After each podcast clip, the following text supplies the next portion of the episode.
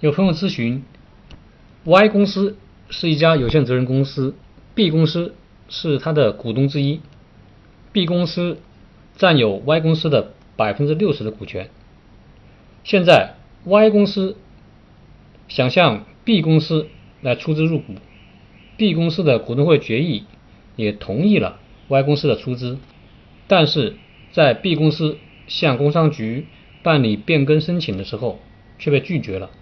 这个企业老板他感到很困惑，为什么 Y 公司不能向 B 公司出资？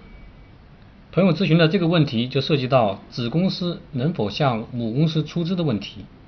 根据公司法的规定，公司可以设立子公司，子公司具有企业法人资格，依法独立承担民事责任。虽然公司法没有对母公司和子公司之间的相互持股问题作出禁止性的规定。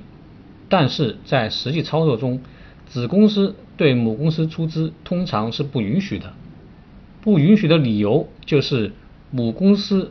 和子公司之间相互持股，会导致公司的资本被重复计算和虚假增加，从而损害公司债权人和其他利害相关人的利益。这个问题，我们举一个例子来进行讲解。假设。两个自然人，他们出资了一千万设立了甲公司，甲公司再出资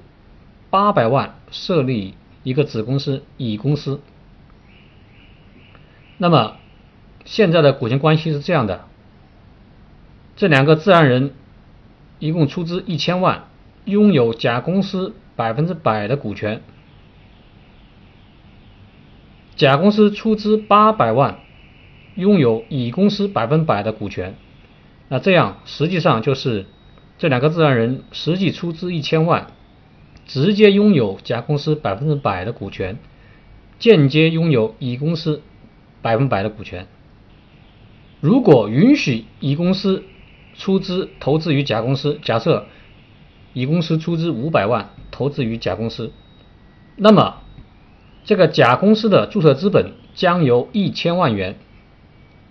然后增加到一千五百万元，但是实际上，投资者他们的实际出资仍然只有一千万元。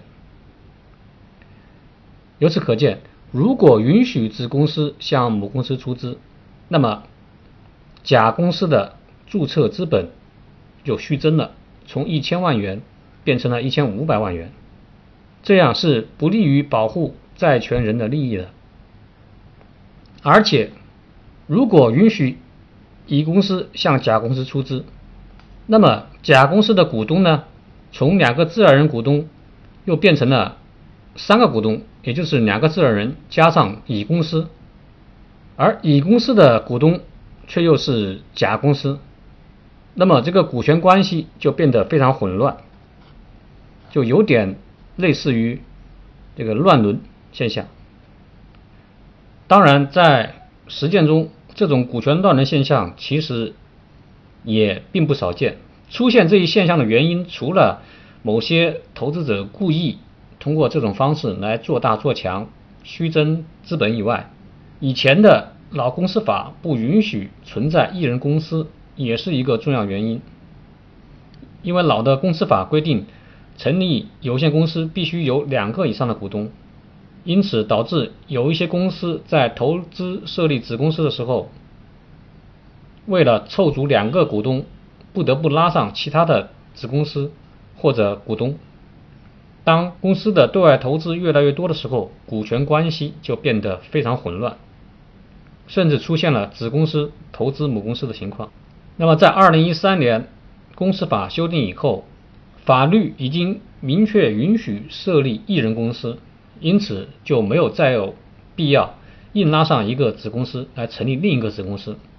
因此，为了规范公司的投资行为，保护债权人和其他利益相关人的利益，有必要杜绝子公司投资母公司的情形发生。